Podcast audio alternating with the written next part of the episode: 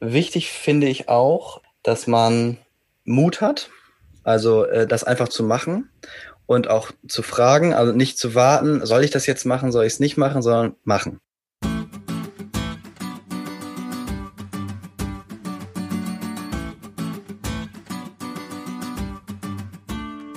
Willkommen bei der Marktplatzplauderei, dem Podcast von Lehrermarktplatz. Hier sprechen wir mit spannenden Lehrerinnen und Lehrern, mit Meinungsmachern aus der Bildungsbranche über ihre Herzensthemen. Unsere Gäste verraten ihre besonderen Tipps, Tools und Best Practices. Und das Beste daran, ihr könnt jede Menge für euch mitnehmen. Ich bin Judith und freue mich sehr, Host dieses Podcasts zu sein.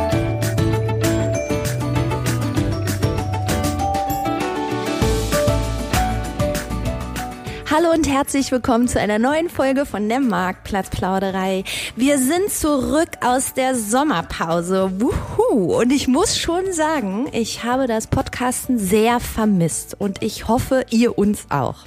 Wir starten also in eine neue Staffel der Marktplatzplauderei und das mit einem ganz tollen Gast, den ich schon lange auf Twitter stalke.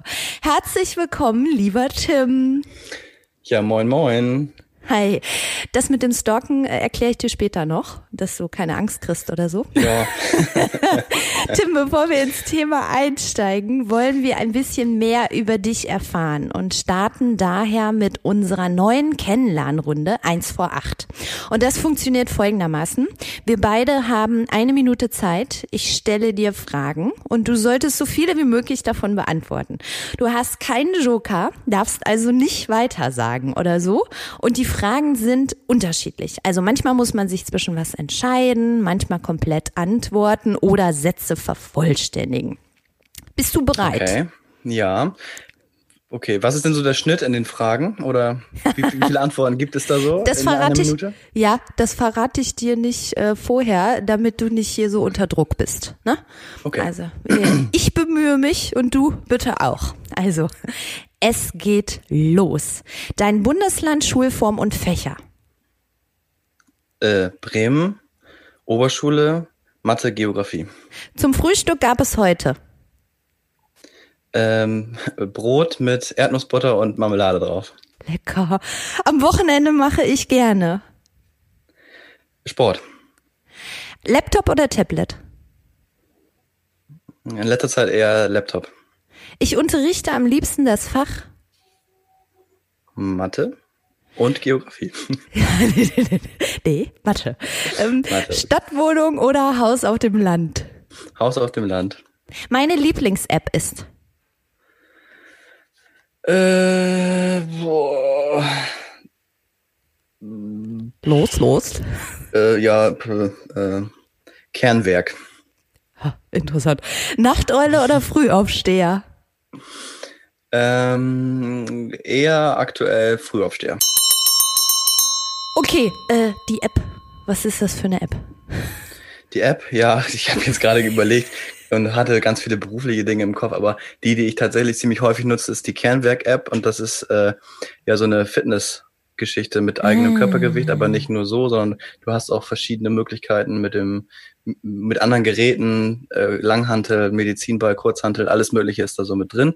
Und da ich eben halt so ein Fitnessfreak bin, war das sozusagen und mir hier so auf äh, meinem Haus auf dem Lande so ein kleines Fitnessstudio eingerichtet habe. Ähm, fand ich das eben halt super, dass ich da alles nutzen kann. Ja, und ich habe vorher schon mit anderen Dingen gearbeitet, aber das fand ich jetzt eben halt so toll. Deswegen ist mir das spontan eingefallen. Ja, aber das ist genau richtig. Es äh, geht ja nicht nur darum, dass du hier was aus deinem äh, Job verrätst, sondern eben auch aus deinem privaten Umfeld. Und ich bin mir ziemlich sicher, dass da jemand äh, jetzt sehr aufmerksam zugehört hat und sich das mal anschauen wird. Ich inklusive. Also, naja, danke für den Tipp. So, dann haben wir äh, uns mal hier näher kennengelernt. Dann starten wir mal ins Thema. Und ich komme zu meinem Punkt zurück mit dem Stalken. Also als der Lockdown und die Schulschließung losging, hast du in deiner Rolle als Lehrer, aber auch als Fachleiter immer viel getwittert, was gerade so abgeht. Und du hast Themen zusammengefasst, geteilt, kommentiert. Und jetzt, jetzt gibt's ein Buch. Tada!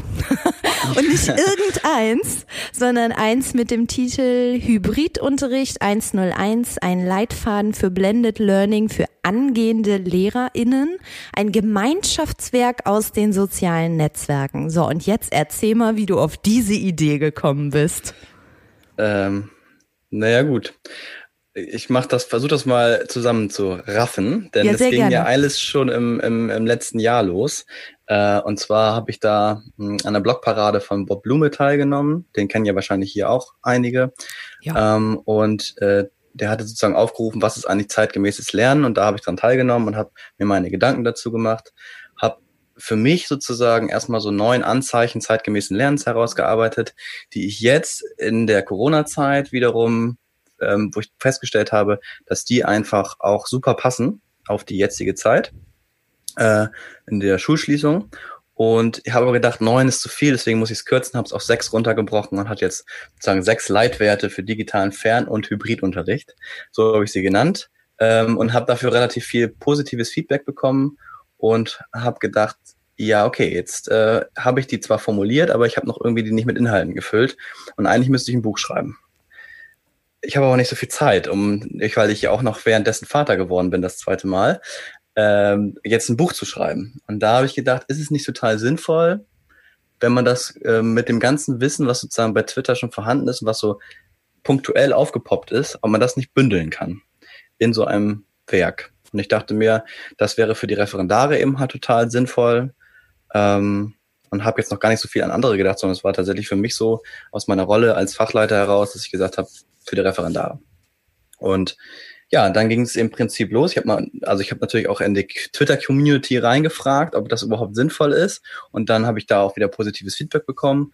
Und dann habe ich angefangen, habe ich gesagt, okay, dann müssen wir irgendwie das Buch strukturieren. Das heißt, ähm, ich brauche einen Inhalt und den Inhalt, den habe ich jetzt an diesen sechs Leitwerten orientiert, habe aber Impulsfragen gesammelt mit einer Mentimeter-Umfrage, die ich dann auch wieder bei Twitter freigestellt hatte und ähm, da kamen dann relativ viele Fragen raus, die ich dann den einzelnen Kapiteln zugeordnet habe und gesagt habe, so, das ist die Struktur, wie bei einem Barcamp. Ich biete die Struktur und das Thema, aber ihr seid diejenigen, die das Ganze mit Inhalt füllen. Und jetzt, ähm, ja, fangt mal an sozusagen. Dann habe ich noch ein paar Leute persönlich per Direktnachricht angeschrieben, weil man ja nicht alles über Twitter mitkriegt in der Timeline.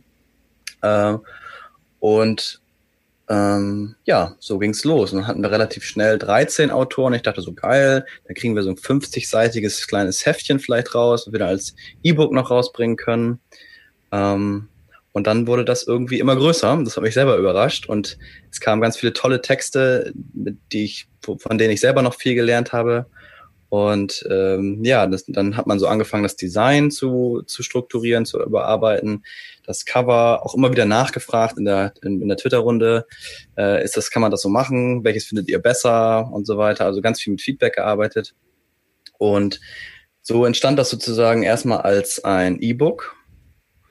Und ähm, dann hatte ich ja mit äh, Benjamin, also dem Besitzer des äh, Verlags äh, Visual Ink Publishing ähm, hatte ich ja sozusagen auch jemanden gefunden, der das Ganze dann als E-Book auch rausbringen wollte, das als Buch auch rausbringen wollte und der gesagt hat, wir machen das nochmal ein bisschen so mit Marketing und so, mit der Crowdfunding-Aktion und haben eine Crowdfunding-Aktion gestartet. Und jetzt ist die erfolgreich angelaufen, beziehungsweise beendet. Und äh, das Buch ist jetzt ja auch äh, im Druck gewesen, ist jetzt sozusagen verfügbar, kann auf der Seite bestellt werden, auch als Buch, äh, kostet natürlich dann ein bisschen was, weil es zum Selbstkostenpreis, aber immer noch, also es ist, ähm, ja, die Druckkosten sind einfach da, ne? Das müssen wir einfach so sehen. Ja, klar. So, und deswegen, äh, und das war halt von vornherein als Open Education Resource gedacht. Ähm, ja, weil, weil mir das eben total wichtig ist, dass wir da eben halt ganz viele erreichen. Und das Buch war eben nochmal wichtig, weil wir eben halt auch ganz viele erreichen wollen, die eben halt vielleicht digital affin, nicht so digital affin sind, das gerne wären, weil ich das auch festgestellt habe bei Referendaren und auch bei Studenten, dass in der Ausbildung noch nicht so wahnsinnig viel passiert ist. Ähm, und dementsprechend äh, sind das sozusagen Leute, die ja auch eher noch in ein Buch gucken. Und ich finde es manchmal auch ganz schön, wenn man ein Buch in der Hand hat und darin blättern kann, markieren kann. So, das ist schon nicht verkehrt und deswegen musste es noch als Buch rauskommen. Ja, genau. Aber es gestartet. genau, aber es gibt es eben auch als äh, Download, ne? Also man kann sich das Ganze auch über 300 ja. Seiten äh, quasi runterladen, ne? Genau, genau. kostenlos, ja. ne? Ja, ja, genau, kostenlos. Das ist auch nochmal wichtig zu sagen. Ja, vielen Dank. Das war jetzt mal ein Ritt durch diese ganze Entstehungsgeschichte des Buches. Und ich würde gern nochmal wieder einen Schritt äh, zurückgehen und ähm, äh, darüber nachdenken, wie für dich das eigentlich war, dieses zweite Halbjahr des letzten Schuljahres. Also wie du das selber erlebt hast, weil du hast eben beschrieben, dass du daraus dich erinnert hast an diese Blogparade von äh, Bob und so dachtest, Mensch, jetzt finden eigentlich diese Kriterien für zeitgemäßen Unterricht, genau die muss man eigentlich jetzt anwenden und die finden jetzt statt. Also mhm. ähm, wie, wie hast du das so erlebt, dein zweites Halbjahr des letzten Schuljahres? Ja, ich muss ganz ehrlich sagen, also ich habe das Gefühl gehabt, dass ich mich da jetzt zehn Jahre lang darauf vorbereitet habe. also und jetzt mm, endlich der Startschuss. ja. ja, also das war, ich habe schon vorher immer versucht an der Schule zum Beispiel iPads und sowas. Ähm, das, wir haben es auch geschafft dann vor, vor zwei oder drei Jahren, dass wir jetzt einen iPad-Wagen für 1000 Schüler haben. Ähm, und also das zu initiieren, dann habe ich immer ganz viel äh, versucht, irgendwie auch so digitale Plattformen wie Bettermarks zum Beispiel jetzt ähm, meinen Schülern auch irgendwie und den Eltern auch irgendwie schmackhaft zu machen. Und ich war da eigentlich immer so ein bisschen Einzelkämpfer. Ähm, hab's aber dann immer trotzdem versucht, weil es mir irgendwie eine Herzensangelegenheit war. Ja, aber dann kam sozusagen auch so mal so ein Down, wo ich dann gesagt habe, oh, jetzt, nee, jetzt reicht's mir einfach, ich habe keine Lust immer zu diskutieren. Und erst seit ja jetzt knapp zwei Jahren ist es eigentlich so, dass es wieder so hoch geht. Ähm, war zeitgleich, als ich sozusagen mich mit innovativen Mathematikunterricht beschäftigt habe und da mich auch bei Twitter wieder intensiver beschäftigt habe. Mhm, okay. War das die Antwort auf die Frage oder? Ja, äh, so ein bisschen.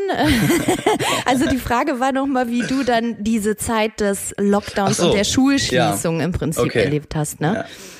Mhm, also ähm, für mich, ähm, ich hatte das sozusagen auch bei Twitter gelesen, dass wahrscheinlich die Schulen geschlossen werden. Also da rauschte das ja auch so durch, durch die Tweets. Und dann hatte ich gesagt, okay, liebe Referendare, wir haben jetzt noch ein Seminar und es könnte sein, dass Montag die Schulen zu sind. Äh, deswegen machen wir das einfach mal online. So, und habe das da mit denen schon sogar ausprobiert. Und das lief super. Also, und wir haben dann sozusagen seitdem, auch jetzt wieder in der Halb, Halböffnung sozusagen vor den Ferien, äh, immer weiterhin die ganzen Seminare online gemacht. Ähm, und das hat den Referendaren, glaube ich, gut geholfen. Und auch mit den Schülern hatte ich mir da sowas überlegt, wie wir da gut arbeiten können. Also man muss natürlich zu, sagen, ich habe nur noch sechs Stunden, weil ich ja jetzt hauptberuflich Referendare ausbilde. Aber das war eben halt ganz gut, weil ich sozusagen dann dadurch ja auch ein bisschen Praxiserfahrung gesammelt habe. Ähm, ja, und ich habe halt währenddessen immer wieder alle Erfahrungen irgendwie versucht aufzuschreiben, zu teilen, ähm, Tipps zu geben, weil man sozusagen, das ist ja sozusagen das, was ich halt jetzt zehn Jahre vorher immer versucht habe. Und das ganze geballte Wissen, was da war, habe ich irgendwie versucht loszuwerden. Wie andere auch, ne? Ja, ja. Ja, deswegen fand ich diese Zeit, das war einfach, ähm, ja, war, war eigentlich eine ganz tolle Erfahrung. Ähm, auch natürlich mit der, Un also hat man natürlich immer diese Unsicherheit gehabt, ähm, die man, die man am Anfang hatte, die, die lockerte sich ja am Ende so ein bisschen, ne? Dann kamen sozusagen die ersten Lockerungen wieder und man atmete so ein bisschen auf, man hat sich wieder mit Freunden getroffen, das war schon ganz schön. Ähm, also nicht alles immer virtuell, aber ich fand zum Beispiel, dass die, das, das virtuelle Arbeiten, auch in, in Videokonferenzen und so, das war sehr fokussiert. Das, und man hat sehr zielgerichtet gearbeitet und man brauchte auch nicht die zweieinhalb Stunden Seminarzeit zum Beispiel mit den Referendaren, sondern man hat die auch verkürzen können. Mhm. Man hat viele Sachen auch asynchron nachher ausgelagert und so. Ähm, und somit wurde das Ganze vielleicht auch ein bisschen individualisierter. Ja. Das Lernen, so. Für jetzt, ha jetzt hast du ja dein, äh, dieses Buch, ähm, steht zumindest im Titel, dass es für angehende Lehrerinnen ist. Ähm, aber in dieser Zeit der Schulschließung und äh, des Fernunterrichtes ähm, ist es ja wahrscheinlich auch so gewesen, dass auch sehr viele andere Lehrer, die auch schon im Berufsalltag schon viele Jahre drinstecken, gerade sowas auch benötigen. Mhm. Ja, das waren äh, die ersten Rückmeldungen auch, dass das ja nicht nur für, ähm, für Referendare gut ist, sondern eben halt, oder für Studenten, sondern eben halt auch für äh, alle Lehrer, die bisher noch nicht so richtig wussten, wie sie eigentlich digital irgendwas machen können. Und ja, das sehe ich mittlerweile auch so. Ähm, und ich freue mich natürlich, wenn das auch andere lesen. Ich habe sogar schon Rückmeldungen gehört von, von ganz äh, Fachfremden sozusagen. Also ähm, jemand, der im Bereich Psychologie äh, an der Uni tätig ist, zum Beispiel, der das Buch auch gelesen und fand da einige Aspekte an, an, interessant draus. Und ähm, also es ist auch durchaus an der Universität vielleicht für den einen oder anderen na klar. Sinnvoll. Na klar, warum nicht? Also ich könnte mir auch vorstellen, dass ein paar Eltern daran einfach Interesse haben, weil sie einfach auch ähm, nachlesen wollen, wie das eigentlich, also was da gerade an der Schule stattfindet. Also ich glaube, nie, nie haben sich Lehrer, äh, Eltern so sehr mit Schule und Schulalltag beschäftigt wie in den letzten Monaten. Das ja. muss man einfach so sagen. Ja, ja. ja, das kann sein, aber da habe ich jetzt, wie gesagt, keine keine Rückmeldung zu bekommen von Eltern. Kommt vielleicht das noch. Genau. Mich würde noch interessieren, als du den Aufruf bei Twitter gemacht hast für das Buch. Hast du da ganz, ganz viel Zulauf bekommen? Also hast du das so als so eine Community erlebt, wo es darum geht, ah ja, hier, da mache ich mit, da kann ich was teilen, da bin ich auf jeden Fall mit dabei? Ähm, ja, also ich fand schon, dass die Reaktionen darauf durchaus positiv waren. Ähm, und ich, wie gesagt, wir waren ja auch relativ schnell, glaube eine oder zwei Wochen nach der Beginn sozusagen, waren wir auch schon äh, 16, 17 Leute, die da mitgeschrieben haben. Und von daher würde ich schon sagen, dass es so war. Ich habe aber im Nachhinein auch nochmal gehört von den einen oder anderen, dass er gedacht hat, ja, ähm, da machen wir jetzt irgendwie, schicke ich mal einen Text hin und dann äh, kommt da vielleicht irgendwas Kleines bei raus. Und die waren dann selbst überrascht, wie groß das Ganze geworden ist. Ähm, und ja, das war natürlich ein Stück weit vielleicht auch meine, mein Erfolg sozusagen, weil ich da eben halt dann ja auch doch stark hinterher war, ne? Und mhm. immer wieder nochmal auch bestimmte Leute angeschrieben haben, gesagt, hey, wie sieht's aus? Schaffst du es noch rechtzeitig? Wie lange brauchst du noch? Äh, und denen so ein bisschen auf die Füße getreten habe. Ähm, und natürlich auch immer wieder das Ganze durch Working Out Loud sozusagen so ein bisschen äh, publik gemacht habe bei Insta und bei Twitter.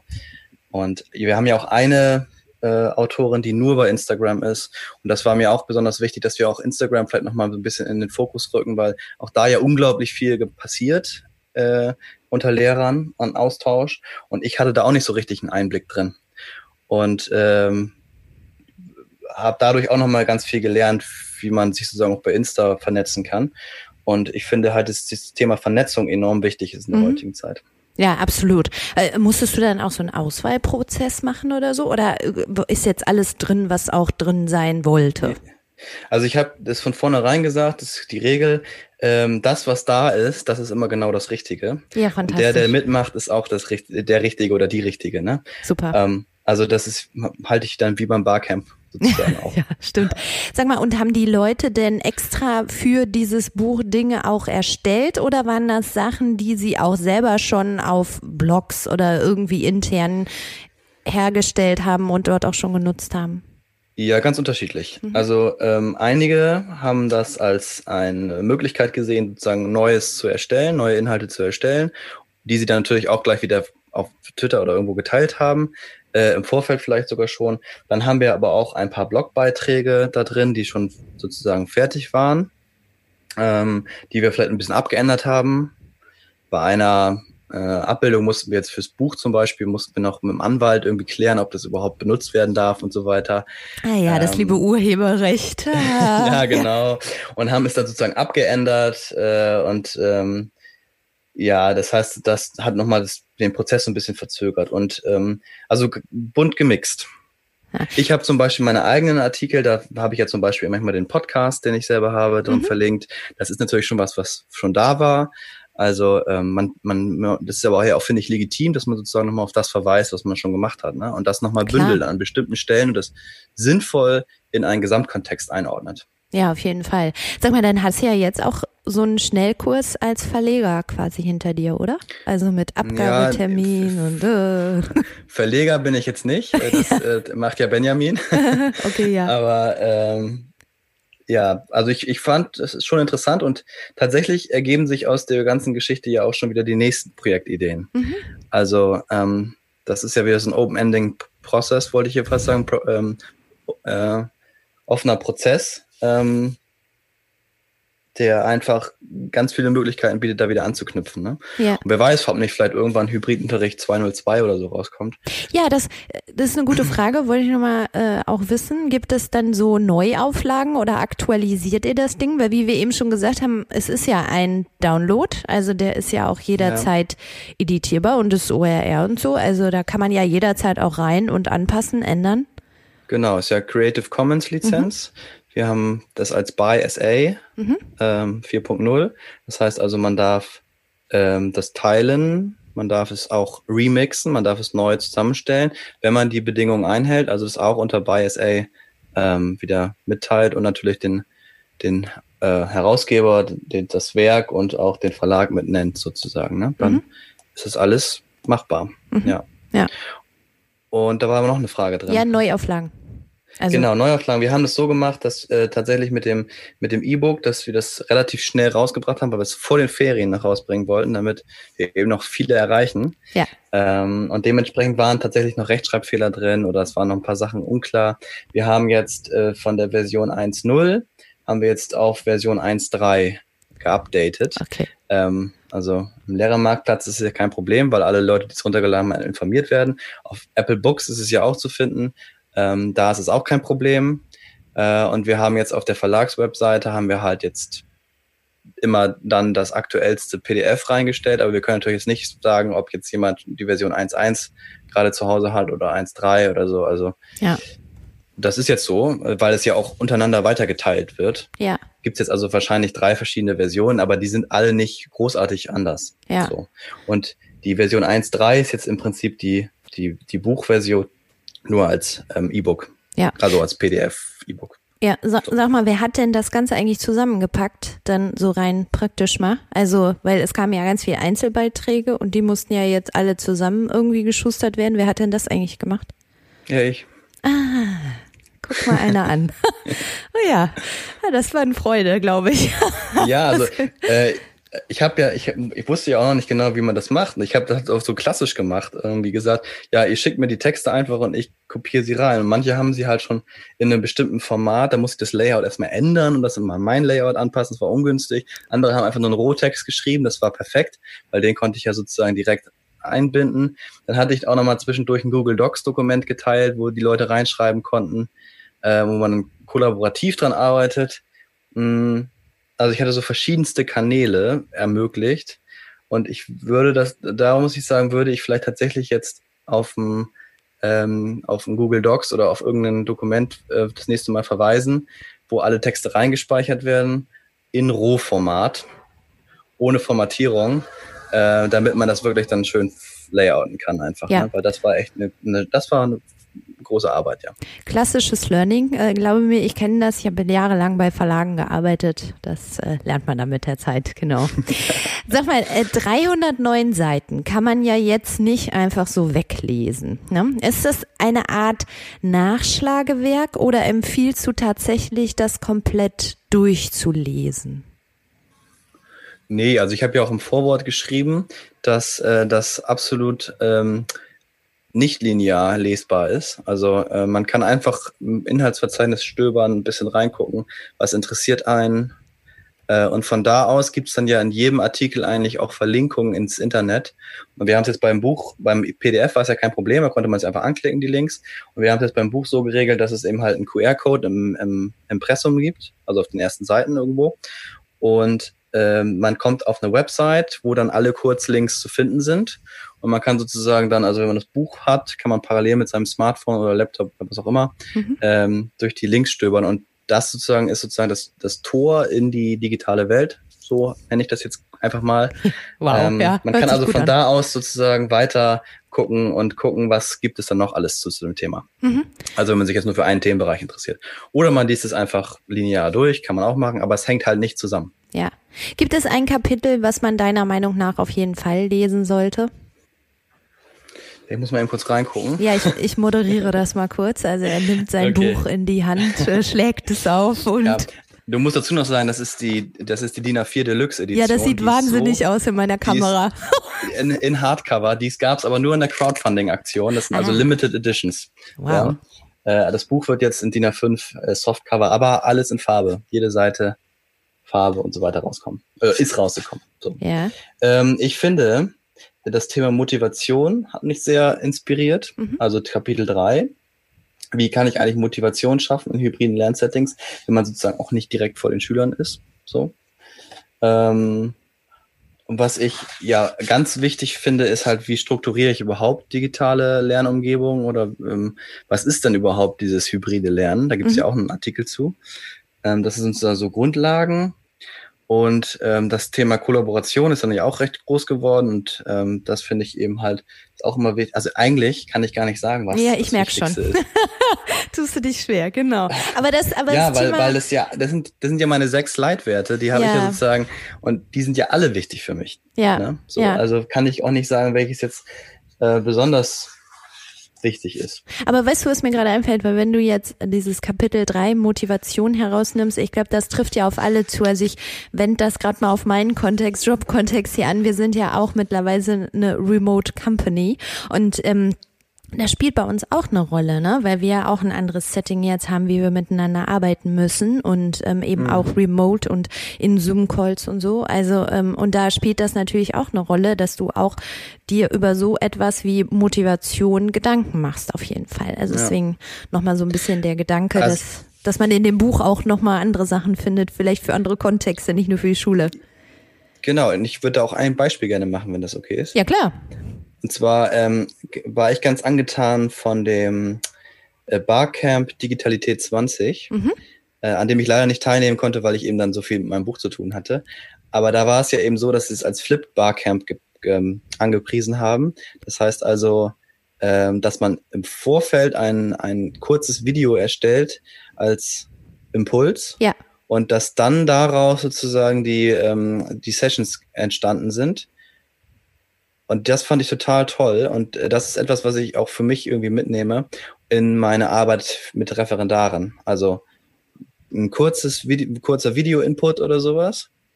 Und äh, aus diesem Input dann eine Diskussion zu entfachen. So, das äh, finde ich echt gut und das tatsächlich motiviert das, glaube ich, auch viele. Mhm.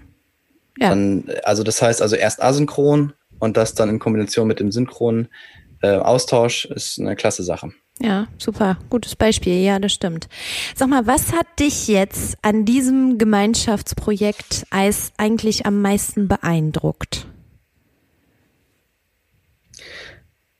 Ja, also beeindruckt hat mich eigentlich, wie man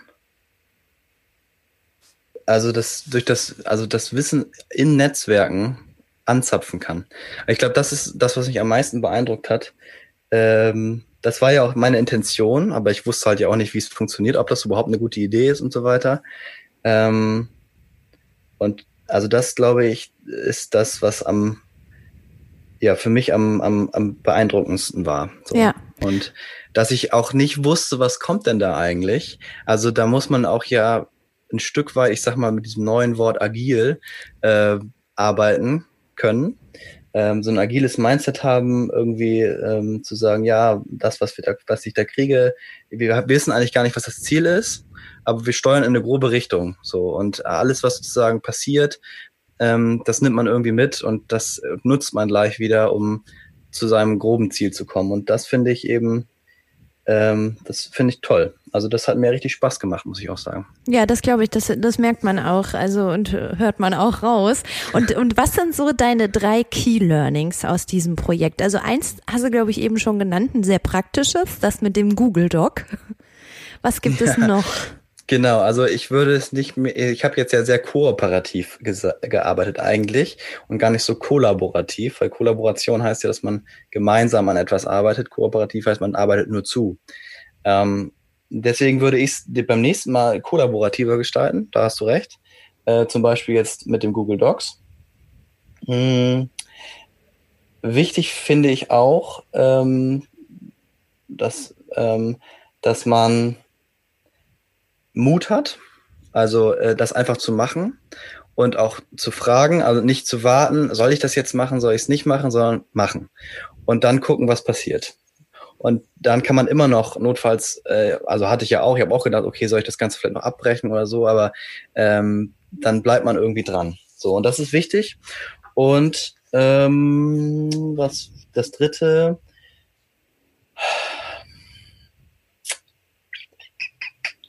Tja, das dritte.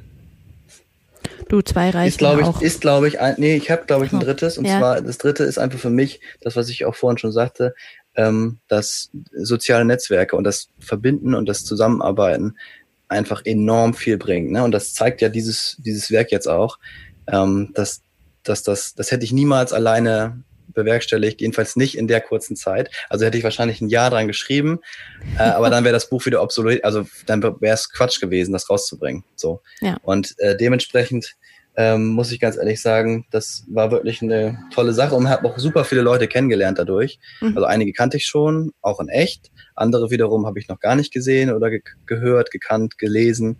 Ähm, und das war echt toll. Ne? Und dass wir auch so bundeslandübergreifend und sogar länderübergreifend, denn wir haben ja auch ähm, den Christoph Ahn, der aus der Schweiz kommt, da mit drin. So. Also Ja. Ja, das ist super. Also Netzwerk, Ole, ne? Das funktioniert immer total gut. Sag mal, äh, dann höre ich aber auch raus, würdest du auch jederzeit wieder machen, sowas? Ja, also durchaus, wenn, äh, ja, also das nächste Mal wäre dann ja sozusagen ja schon so, ähm, ich sag mal, professionalisierter. Mhm. Man würde ja schon wissen, wie man rangeht. Und da habe ich tatsächlich, hätte ich ein bisschen die Angst, dass man diese Leichtigkeit verliert. Ja, ich weiß, was du meinst. Hm. Ähm, das ist tatsächlich was, wo ich so drüber nachdenke, wenn ich jetzt nochmal sowas so in der Art machen würde, dass man dann eine bestimmte Erwartungshaltung hat Mhm. und dadurch sich auch ein Stück weit verkrampft und das nicht so ganz ähm, offen ist für den Prozess. Ähm, aber das wird sich dann zeigen, wenn es nochmal dazu kommen sollte. Ja, auf jeden Fall. Und ich bin mir sicher, das kannst du dann abschütteln. Sag mal, eine ketzerische, bisschen ketzerische Frage habe ich noch. Ich habe eben gesagt, dass ich lange bei Verlagen gearbeitet habe. Ähm, brauchen wir in Zukunft überhaupt noch Verlage? Also ich meine, guck mal, überleg mal, wie schnell du das jetzt alles einfach so auf den Weg gebracht hast. Er Ich glaube, da bin ich nicht der Richtige, diese Frage zu beantworten. Okay, okay. also ähm, das kann ich gar nicht beantworten, weil ich gar nicht weiß, was da alles an Arbeit in so einem Verlag passiert und was da drin steckt. Und ähm, als Einzelperson habe ich ja nur noch wirklich viel Zeit damit zugebracht, über soziale Medien und auch Werbung zu machen und so weiter. Also ich glaube, alle solche Sachen, Marketing und sowas, da braucht man einfach jemanden, der sich damit auskennt. Und die Frage ist halt, ähm, die, die ich jetzt sozusagen nochmal als Impuls vielleicht mitgebe, ähm, kann man Verlagsstrukturen irgendwie verändern, so dass sie vielleicht auch äh, ins Netzwerk rutschen oder so, ähm, dass sie in Sozi also dass, dass sie da irgendwie, äh, keine Ahnung. Also wie gesagt, ich kenne mich da zu wenig mit aus. Ja, nee, nee, ich frage so ein bisschen auch, weil ich finde dein Projekt wie so auch andere Projekte, die so entstehen, eigentlich sehr gute Beispiele sind für ähm, Produkte, die auch in einer neuen Kultur der Digitalität einfach entstehen können. Ne? Also da gibt es halt Dinge, die dann einfach auch nicht mehr so notwendig sind oder auch anders möglich. Ne? Also genau, das äh, darauf zielte meine Frage so ein bisschen ab. Okay, cool. Du, dann äh, würde ich ja mal sagen, empfehlen wir jeder Lehrerin und jedem Lehrer, sich dieses Werk mal anzuschaffen, oder? Ja, ganz kannst klare du gerne so Empfehlung. sagen. Ja, das empfehle ich auf jeden Fall. Und ähm, Tim, wir haben zum Schluss eine neue Rubrik, unsere sogenannte Wünschebox. Wenn du einen einzigen Wunsch ans Bildungsministerium richten könntest, welcher wäre das? Und wirklich nur einer. Ja, ähm, ich wünschte mir, dass wir auch im Bereich Bildung flachere Hierarchien bekommen, dass äh, Leute mehr in Prozesse eingebunden werden, dass Prozesse auch transparenter gemacht werden, also nicht einfach Entscheidungen getroffen werden und das war's jetzt und keiner wusste vorher, dass es überhaupt diesen Entscheidungsprozess gibt. Also außer halt die nächst niedrige Hierarchie sozusagen, die wusste es vielleicht, aber ähm, man wird manchmal als Kollege so vor veränderte Tatsachen gestellt. Das führt dazu, dass Kollegen auch sagen, solange da kein Befehl von oben kommt, mache ich auch nichts. Und ähm, ich glaube, dass wir da zeitgemäßer arbeiten oder zukunftsgewandter arbeiten, wenn wir ähm, wenn Prozesse auch von unten initiiert werden können und wenn mehr Transparenz da herrscht. So, das wäre, glaube ich, für mich ein großer Wunsch. Ist notiert. Finde ich ein super Wunsch, kann ich nur sehr unterstützen. Hey, vielen lieben Dank für deine Zeit hier bei uns in der Marktplatzplauderei. Ich drücke ja, dir und allen anderen Autorinnen dieses Werkes auch die Daumen, dass sich das Buch sehr rumspricht und weiter verbreitet. Ich werde das auch selbstverständlich nach wie vor verfolgen. Ich wünsche dir jetzt noch eine schöne Woche und sag nochmal Tschüss. Ciao. Ja, ciao, ciao. Liebe Hörerinnen und Hörer, wie immer am Ende der kleine Hinweis. Die Marktplatzplauderei hat ja eine eigene Landingpage. Ihr kommt über die Startseite von Lehrermarktplatz dahin. Da findet ihr einen Button mit dem Namen Podcast. So, das war's für heute. Ich habe mich wieder hier gut eingequatscht, habe ich so das Gefühl, und freue mich auf viele weitere Gäste hier bei der Marktplatzplauderei. Wir hören uns jetzt jeden Sonntag und da freue ich mich sehr drauf. Habt eine schöne Woche. Tschüss.